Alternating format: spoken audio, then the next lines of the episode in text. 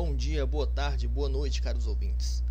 Olá, sou Juan Pablo, aluno da primeira turma de Ciências Criminais da UniFSA, e nesse podcast abordaremos o processo penal aplicado à teoria dos jogos.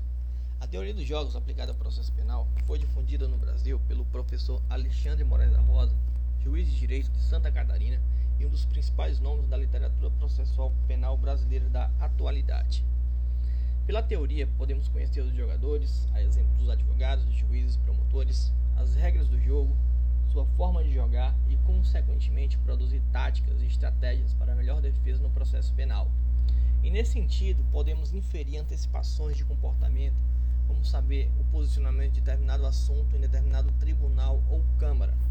É o exemplo de um HC que você quer impetrar, mas você não conhece é, é, os desembargadores, ou você é de um estado, está atuando em outro estado, você não conhece o entendimento daquela, daquela Câmara, aqueles embargadores, aí você pesquisa as decisões sobre como eles se posicionam em determinado crime, você estuda para antes de protocolar o HC já saber como tudo funciona e como tudo irá é, se dirigir.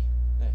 Quanto às regras do jogo propriamente ditas, devemos entendê-las como o processo penal aplicado com suas regras e procedimentos, ou seja, a aplicação do devido processo legal.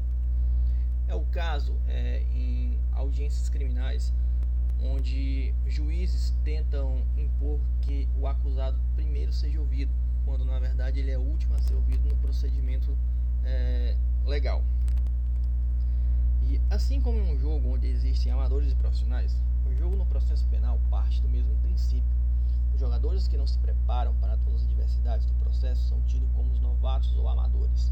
São aqueles, por exemplo, que não conhecem o processo em sua integralidade, desde a fase inquisitorial, como os elementos de informação, depoimentos, provas testemunhais e procedimentos legais a serem seguidos.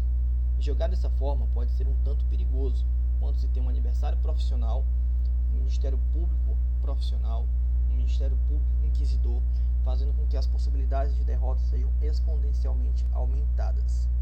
Já o jogador profissional conhece o jogo, conhece suas regras, seus jogadores, as peças, o tabuleiro, de modo que já elaborou umas táticas e estratégias, estando preparado para as possibilidades positivas e negativas do processo.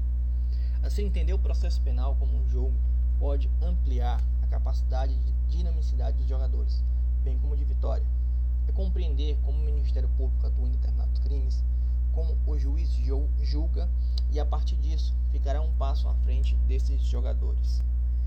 E aqui encerramos o nosso podcast sobre processo penal e teoria é, aplicada aos jogos.